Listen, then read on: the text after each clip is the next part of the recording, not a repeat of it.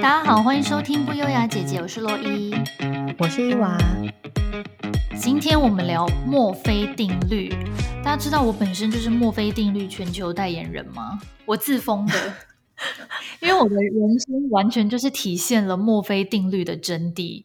那就是，如果有两种或两种以上的方式去做某件事，而其中一种方式将导致灾难的话，那就必定会有人做出这种选择。例如说，你今天帮自己准备了一片烤的刚刚好、又香又脆、金黄色的奶油吐司，那就在你满心期待要吃的时候，你就一定会手滑把它掉到地上，而且。一定是涂奶油的那一面着地，想要重新拿起来吃都不行，太哀伤了吧？涂奶油那一面，等一下，你刚才说那个代言人是有在收代言费，是不是？有，我希望宇宙可以付代言费给我。我觉得墨菲定律在生活中真的是无所不在耶。举凡生活中每天遇到事物，比如说每次去卖场排队，都一定会排到结账队伍最长的那一条。没错，哎，每次都精心挑选，然后你就觉得说，哦，这条应该最短，结果最后一定就是隔壁条动最快，然后你这一条都没在动。没错，好事多的时候，我都还会先看一下，哦，前面那个人只有买一点点，哦，前面这个人推推车，哎、哦，对，都会先偷瞄路人的那个购物车到底满不满。对，然后结果好啊！你看这一排没有人，比如说我这一排大家都没有推推车哦，就是手提的东西结账而已哦。好，就一定会有出现大妈那边说：“哦，我这个结账要用什么付款，然后那会员怎样，然后那还要续约。哦”好啊，然后又给你弄超久的，真的。我不还有另外一种，我不知道你们遇过，就是每次比如说你就是欢天喜地买了一个很贵的。电器嘛，然后就说好，就是也有买保固这样子，还特别可能延长。结果呢，等到过保固没多久，都想哦，这个机器品质真的超棒的，都没有再坏，你知道吗？OK，刚过保固大概两三天左右就开始坏了，有事吗？你有这样吗？哎，真的耶！我觉得电器真的很会选时间坏掉，哎，还是我觉得厂商都很厉害，他们时间掐的有够准。不管是什么五年、十年保固，你就觉得说哇，听起来超久，只有十年零一天忙就坏。对，真的超不爽的。他们是不是让我签那个墨菲条款、墨菲定律条款？哎、欸，这真的是千古谜团呢，就是永远这个就是一定墨菲定律，超气的。然后我觉得还有另外一种，就是明明就是要去旅行之前你就已经算好了，比如说你要订。饭店，或者是你要订一些什么游乐设施，就已经订好，不是在你经期那个时候，而且可能还离经期很远。比如说你可能十号来，你就订个什么二十八号，然后再怎样都遇不到吧？好啊，出发前一天或者当天，月经就立刻来找你，是怎样？哎、欸，真的是硬要跟人作对耶，真的。哎、欸，你觉得会不会是因为我们内心就想说？最好不要来哦，最好不要给我来哦。然后我们的身体听到就想说：“嗯、哦，叫我是不是？我现在马上就来。”被召唤是不是？被召唤？对啊，因为诶这个尤其你去海岛国家，你就是要穿泳衣，然后可能要去玩很多水上游戏啊。没错。那你如果想说好，我真的等等到你经期差不多要走，也要回家了。啊，真的很气！我知道有些人他会想说，好算了，我不要，我不要做这个无谓的赌注，我就会去，比如说打针或者是吃那个调经药什么之类的。嗯、对对对，所以我就不想这样子啊。然后每次我你知道，最后就遇到墨菲，真的。还有一个我自己很常遇到，我不知道你有没有，就是每一次只要弄得人模人样出门的时候，都不会遇到熟人。可是 每一次只要没打扮，头发乱七八糟，然后衣服乱穿一通，然后可能还长颗大豆子的时候，就一定会在电梯或是在外面的餐厅遇到认识的邻居或是熟人，真的是屡试不爽。真的，这说的超不爽的，你就心里想说，好，我可能打扮十次，就只有这一次想说啊，算了，今天就是邋邋遢遢好了。对，然后头发穿穿，对，然后素颜上街，然后想说啊，我今天去快去快回，殊不知就遇到可能多久十年前的同事。没错，没错，从背后大叫名字的时候，你心都凉了。伊娃，嗯，我要不要回头啊？烦，真的。哎、欸，你知道吗？其实老实说，我有一两次我真的有眼神跟对方对到，然后对方有一点在，就你感觉到他歪着头在想，哎，感觉好像是你又不是你，正打算叫你的时候，我就立刻眼神飘开，假装我不认识他，然后我就走掉，然后 绕跑是不是绕跑？对 对，快步走开，只差没有手刀。没有对，可可是你要就是故作镇定，很神态自若的走开，仿佛你真的就是不认识那个人。然后通常这种情况是发生在中等熟的朋友。Oh. 然后我之前有一次遇到这个状况，oh. 因为那天我也是就是没打扮啊，然后又啊反正就邋遢，只是去哦去那个啦看电影。嗯、然后后来我就假装没这回事嘛，我就就是你知道飘走。然后后来好像隔天那个对方还有传简讯问我说：“哎、嗯，我昨天是不是有去哪一个电影院？这样他觉得他好像看到我，然后我好像还跟他说没有。嗯” 到底有多不想跟人家相认呢、啊？否认到底，太好笑了。哎、欸，不过你说那个要优雅的走开没有错，因为如果你很紧张，或者是你就是神态慌张的话，他可能就会认出你来。因为你神色自若的话，他就想说：“哦，认识我的话，应该会主动跟我打招呼。”那应该不是他，他应该没这么邋遢吧？然后就赶快飘走。对。我记得我有一次还就是我刚刚讲不是，你有时候就是那一天，你可能一年三百六十五天，你就真的是那一天出门你就什么都不想做。我有一次就是这样，我前天晚上因为吃宵夜吃到很晚嘛，嗯、然后我就很懒得洗头。OK，各位听众朋友，大家不要学我，这是很久以前的事，我现在都会每天洗头，我这次先澄清。可是我那一次就是那样，然后呢，我隔天要出门，然后我就想说，因没有这么巧会遇到熟人，嗯、就。走出去，正要搭公车的时候，远远的就走来我当时工作的那个同事。我原本就知道我们住同一区，嗯、可是因为我知道我们住同一区很久，大概一两年都从来没有遇过遇过他，所以我想说啊，那应该是没有那么容易。就那天就是我一年当中最丑的一天出门，然后还穿那个运动衣跟运动裤，灰色的那种，就是你老公很爱穿的那种啊，就穿那种出门。但是我没有搭脚脚拖，我至少还穿个球鞋什么。但反正就是很丑。然后他远远看到我，然后我就看到他那样子下巴掉下来的表情，然后就心想说，我就又眼神飘开，我就假装我没看到他。但是我知道他已经看到我了，然后我就眼神飘开，我就假装没事去做工程。你看到他的时候，你他的脸表情是下巴掉下来，是很惊。Yes。完全，他就认出我，然后惊讶，因为我平常在公司就多少会打扮，然后有时候还会去美容院洗头、吹头发什么的，所以看起来真的是人模人样。嗯、然后因为以前的工作比较常要接触外部的人，所以一定都会每天穿的还就是比稍微要光鲜亮丽一点。嗯，那那一天的事件，我以为就这样结束，结果好像隔一两天吧，反正就去上班的时候，我们共同要好的同事就敲我说。哎，叉叉叉说他前几天在他们呃，就是他们家附近遇到你，然后他还说他差点没认出是你，因为你跟平常看起来差很多。那我就心想说，过不过分啊？什么态度啊？真的？哎，不过我觉得好险，他没有给你拍起来。哎，哦，你知道会不会有些人他给你拍起来，因为他不确定嘛，然后他就拍起来，嗯，去问公司说，哎，你们看这是不是洛伊？这是不是洛伊？洛伊是他吧？好哎，那样的话我会崩溃耶，好好笑哦！哎，我觉得真的是每次只要这种时候呢，墨菲先生就会出现，这讨人厌。没错，不过你刚才为什么会说你是墨菲定律代言人？你还有发生其他很多的事情，是不是？非常多，就是我觉得我整个人生都在跟墨菲定律对抗。就是只要我任何很在意的事，在意到我希望这件事情一定要怎么发展，最后就是会以完全相反的方式发生。嗯、小到是说，例如我前阵子就特别想吃某一间餐厅，然后我就跟我老公说：“哎、欸，今天我们就去吃那一间，好久没去，就车子开到门口，就还在那边傻傻在那边排队哦。过了很久，想说都没开门，里面灯是暗的，到底有没有开？”然后才发现，哦，原来门口贴一张纸条，写说老板放年假一个月，四月五号开门营业。我想说，农历年已经结束两个月，你给我放年假是什么意思？就是怎么可能？人家三月中旬才在放年假啦？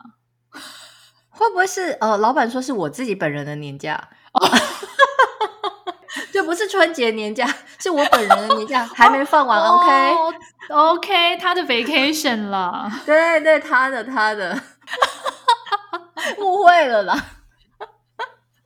哎，不过想要吃这间店，然后吃不到，这真的是令人超不爽。我最近也发生一件这种事情，就是有一间寿司店呢，我已经想吃它一阵子，但是呢，前阵子因为都很忙，我就没有办法去吃。我还在跟我老公一边抱怨，讲说：“哦，我最近好想吃。”某某寿司店，他就说：“那不然下礼拜去吃啊？”我说：“好，好，好，好。”然后我们就约了，可能下礼拜二这样子。然后呢，到礼拜下礼拜一的时候，前一天晚上我还在那边说：“哎，可是我们没有定位耶，不知道就是这样有没有办法进去？”这样，嗯，我老公说：“啊，你隔天早点起来看好了，看他到底就是有没有办法先私讯他这样子。”好，我一早起来之后就立刻开了他的 FB，之后得了，怎么了？他上面就公告说。老板挂急诊，今天不营业。什么？还可以说老板打点滴坐在 椅子上的照片。我想，老板也太衰了吧？不是，到底要多莫非才会在你人生要吃一间寿司店的时候，老板挂急诊？到底要多莫非？哎、欸，这真的超莫非，这就是那种百万分之一的机会吧？我当天是不是应该要去买个乐透，对不对？觉得真的哎，你就两亿得主啊！气死我了！我就一直很想吃，你知道吗？越吃不到就越想吃，没错。然后我发现去吃餐厅还有另外一种情况，就是我只要做了某一个动作，通常隔天就吃不成。就是我前一天晚上，我每次都会在那边预习，然后就开始先网络上看菜单，然后就在想说明天要点什么。我每次只要做这件事啊。隔天开去不是没开扑空，嗯、要不然就是隔天可能刚好有朋友约，又改去别间餐厅。我、哦、我老公每周说你不要再选了，他说你你明天应该又会一语成谶，你又吃不到。所以连你老公都已经 知道你是墨菲的代言人，是不是？对，没错，他每天都在那边看我的笑话，好过分哦。对啊，所以我觉得餐厅这件事，吃东西墨菲定律真的很爱跟我们作对。所以就是要很随意，这样是不是？就是好，反正我也不确定我要吃什么，但是明明心里就一直想说，我就是要吃那一家。对，对，可是表面一直装没事。对，吧，真的。然后刚刚讲完这种小的墨菲定律，还有比较严重的案例是。嗯我以前的理想的择偶条件就是希望对方是土生土长的台湾人，嗯、不要在国外长大什么，然后最好不要是某一个星座，因为我爸是那个星座的，然后我就觉得我爸很啰嗦，所以我就想说什么星座都好，就是不要那个。结果呢，嗯、我老公不但就是在国外长大，而且就跟我爸同一个星座。嗯、我想说，哎、欸，Hello，这世界上十二个星座，到底要多倒霉才可以碰到唯一一个我不要的？真的耶，哎，不过你的那个择偶条件也太明明确了吧？就是 不要不要国外玩，也不要某个星座，这么明确，非常明确啊！但是就是两个都遇到，哎，好惨哦，真的，而且。我不知道你会不会哦，像我觉得每一个人的特质啊、个性，通常都会固定吸引某几个星座的人追求。嗯、像我婚前的话是比较多水瓶的男生喜欢我，但是我真的从来没有交往过跟我老公同一个星座的男生，嗯、也没有这个星座的男生朋友。我唯一一个认识的就是我爸，所以我就觉得 我这个墨菲定律很像中国人讲的，就是话不要讲太满。因为就是像我妈以前就常警告我说：“哎，你不要一直讲，不然你就会遇到你不喜欢的。”就果然就遇到。嗯，那叫什么 T-K 是不是？我觉得择偶这个东西呀、啊，真的劝奉劝大家不要 T-K，因为我也是跟你一模一样，就是 初恋男友呢是金牛座，然后呢，我那时候觉得天哪，我们两个真的是完全不合，就是不管是价值观或者是个性什么，通通不合。所以我那时候就下定决心说、嗯、：“OK，我这辈子再也不要跟金牛男交往。”结果我老公就是金牛座，而且你知道夸张到怎样？就是我之前还没结婚之前跟人家交往嘛，中间有劈腿，劈腿对象也是金牛座。哇塞！然后后来就是我进入职场之后，我前后两任老板都是金牛男。你根本就金牛男吸铁嘛！我被金牛男缠身呢，怎么办？真的是缠身呢，对，缠身。而且我老公真的蛮衰的，因为我只要在公司上，比如受了老板的气，我就回来大骂他说：“你们金牛男讨厌呢，烦死了！”管他屁事。对哦，可是我觉得就像你说的，真的，就是你的个性特质比较容易会吸引特定的一些星座，就是当你的朋友或者在你的身边这样子。嗯，对，而且就像我们刚前面说的，你越不想要什么东西，它就一直来；可是你越想要的东西，反而就永远都得不到。诶，例如说，有一个我们两个都经历过的墨菲定律，那就是我们婚前都是觉得我们结婚后一定要继续工作，绝对不能离开职场，嗯、结果最后都。呀，结果我辞职在家带小孩，这完全 跟当初的设定不一样。我以前就是幻想自己是那种事业啊跟家庭兼顾的那种职场女人，就是在家里面把家里打理的很好，小孩也很听你的话，然后呢去上班的时候，职场也可能达到某一个职位这样，然后最后可能到达一个高阶主管再退休这样。结果现在。嗯 没关系，你现在是你们家的高阶主管哦，我觉得 好好，这样我心里又比较舒服一点，是不是？哎不错哎，不错，好哎，我觉得这句话要当做我的那个人生座右铭，等一下把它写到 FB 上。我是我家的高阶主管，对。对啊，我我就也跟你一样啊，就是一直以来我对我自己人生的设定也都是当职业妇女，就是希望可以在职场上小有成就，然后工作到退休年龄才退休这样。结果也是因为家庭因素，现在就被迫提前退休。虽然说，其实以我们两个的年龄，我们应该还是可以重回职场啦，但是就是以前真的就是。对，但是以前真的从来没想过说职涯会提前中断，就是你会觉得怎么可能？嗯、对，就是还那么年轻。对。对，所以现在只能在家里怨天尤人。我跟你说，我们朋友朵朵听到这一集，他会气死，因为我跟各位听众说，他是我们三个当中最想要在家里蹲、最不喜欢工作、最羡慕我们两个的人。嗯、没错，他每次都说：“哦，好想在家里当烂泥哦，哦，什么事都不想做。”结果他事情一大堆，他只要这样讲，事情就一直来，一直来，真的。我就跟他说：“你许错愿呐、啊，你就是应该要许愿说你超想工作，因为这样宇宙就会跟你唱反调，你就不用上班，也不会喝西北风。真的？可是他就说：哈，可是我们怕宇宙听不出我是反串呢、啊，还说：好好，既然你那么喜欢工作，我就让你继续工作。他真的气死哎、欸！他他现在真的是又更忙，对不对？对啊，他更忙。我跟你讲，他听到这一集，他一定会气，一边听边气。”他现在应该一好像一个人身兼三职，我记得 啊，我知道了啦。我之前都一直喊着说我想要工作，难怪没工作。我应该要讲说我现在要许愿当烂泥啊，是不是？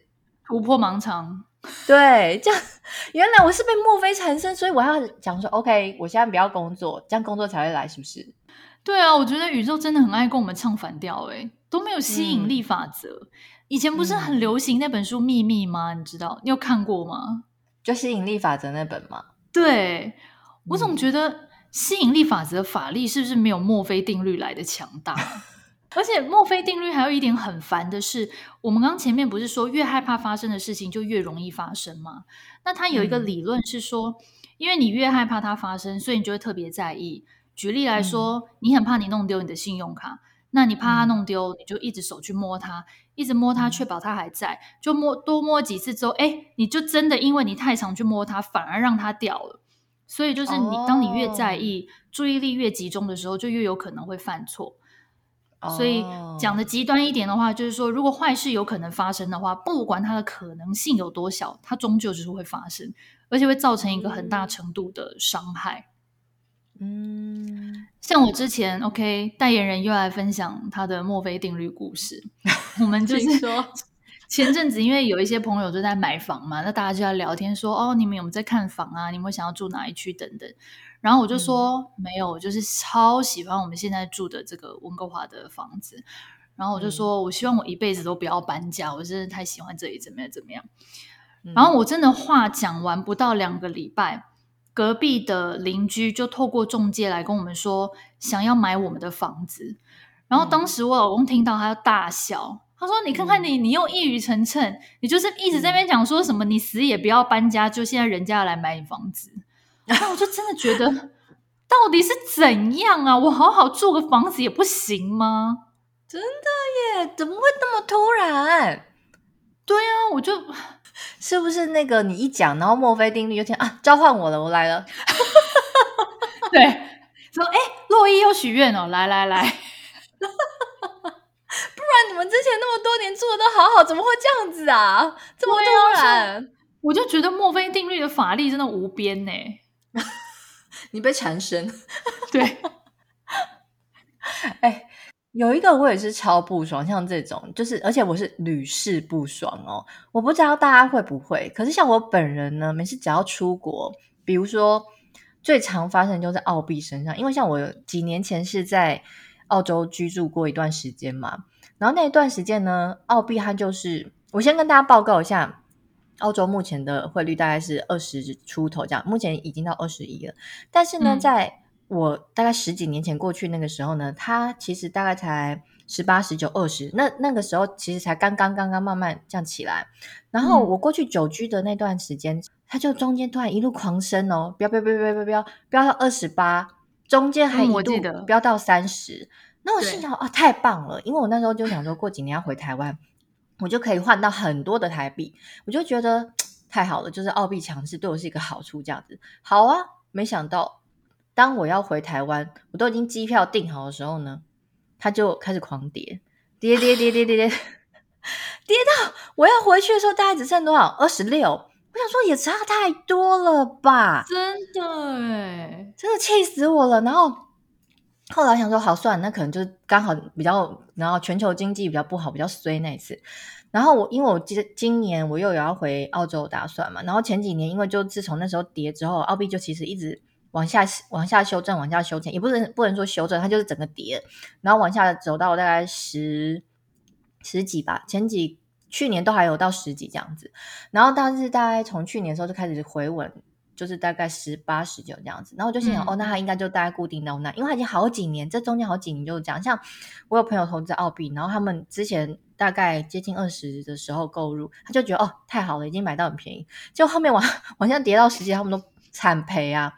然后慢慢起来了之后，我就想，哦，那应该就固定在那，因为短时间之间它也不可能又突然涨上去嘛。对，好，非常好。我就是你知道吗？去年买完机票之后，它就开始回稳，之后还慢慢给我往上走。我现在看好，又已经要走到二十二，是怎样啦？到底怎样啦？哎，已经好几年都是十几了耶！哇，我真的好气哦！明明就已经低那么多年多年了，哎，我告诉你们，就是身边呢，我呼吁一下，身边也要投资澳币的人，请就是 follow 我的那个 follow 我们的 FB 跟 IG。如果伊娃要回澳洲或者是要回台湾的时候，你们就要赶快赶快把我当反指标，你知道吗？这个真的很烦呢，而且怎么真的是屡试不爽哎。你也会吗？你也是这样吗？我也是有跟你类似这种故事，就是我记得二零一零年前后，那时候去法国换欧元，当时最高点是四十二哦，嗯，然后结果我就换了嘛，因为那时候刚好去出差，然后回国真的没多久，大概半年左右，直接贬值到三十七，哎，差超多的耶，差超多的。我想说，就是你如果去换算你当时在法国花的钱，你可以少花好几千呢。不过你是有多换吗？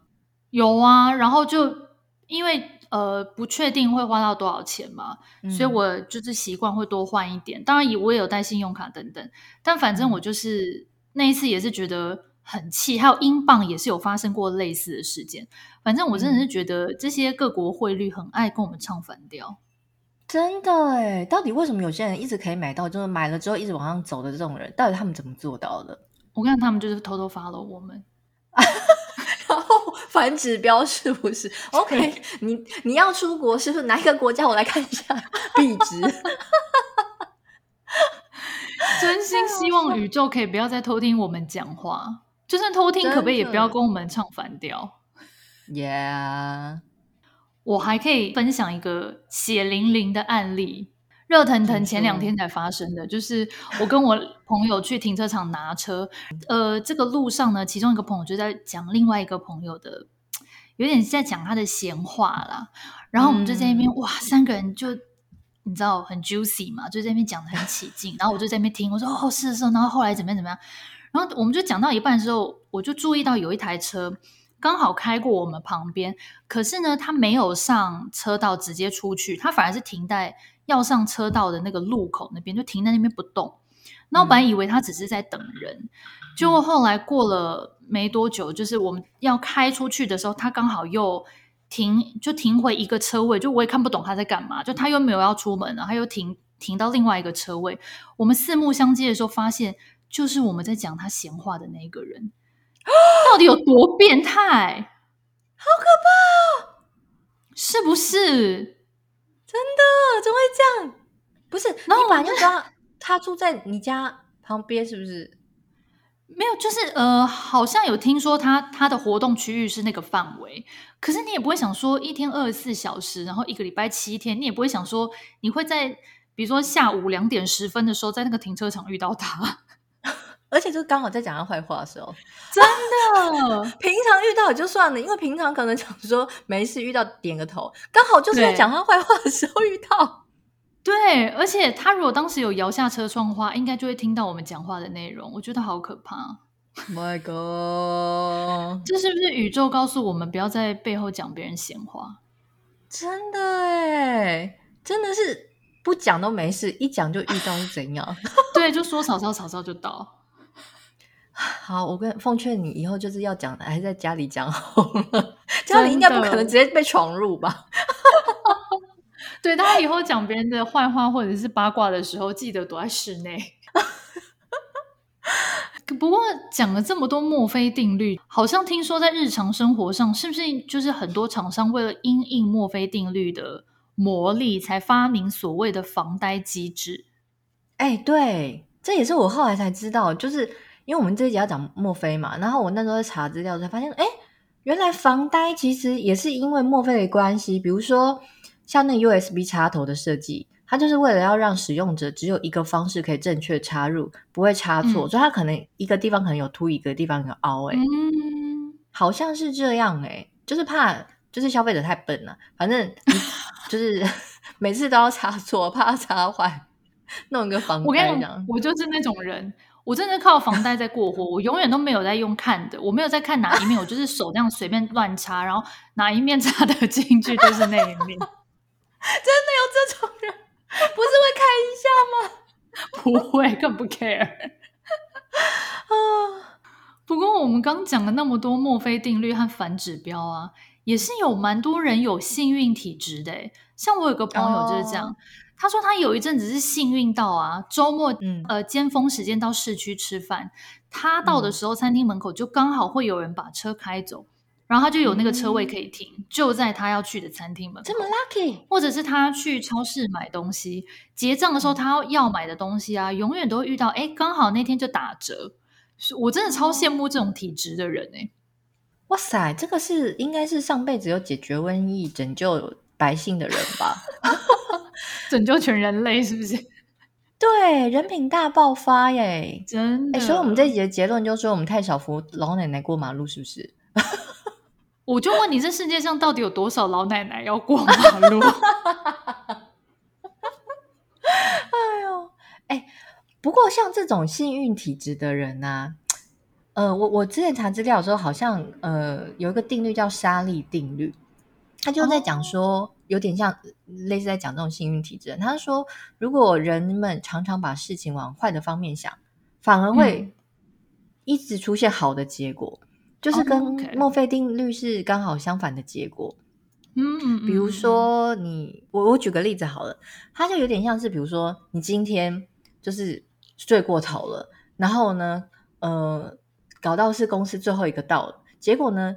哎，平常不迟到的同事，居然那天也迟到，比你还晚到，我就觉得，呃、哦，这种真的超赞的，就是你心里本来在那边七上八下，想说死定了，死定了，死定了，结果哎，反而大家的焦点都没有放在你身上，因为你反而不是最晚的。对，安全过关，真的。或者是还有一种也很蛮常发生的，例如说，呃，今天呃手机的天气预报说会下雨，然后你匆匆忙忙出门，你就忘记带雨伞，然后就想说，嗯、哦，烦死又来，等下是不是又要去 Seven 买那个透明伞，又要浪费钱？哎、嗯，结果那天一整天都晴天，这种就也会心情超好的。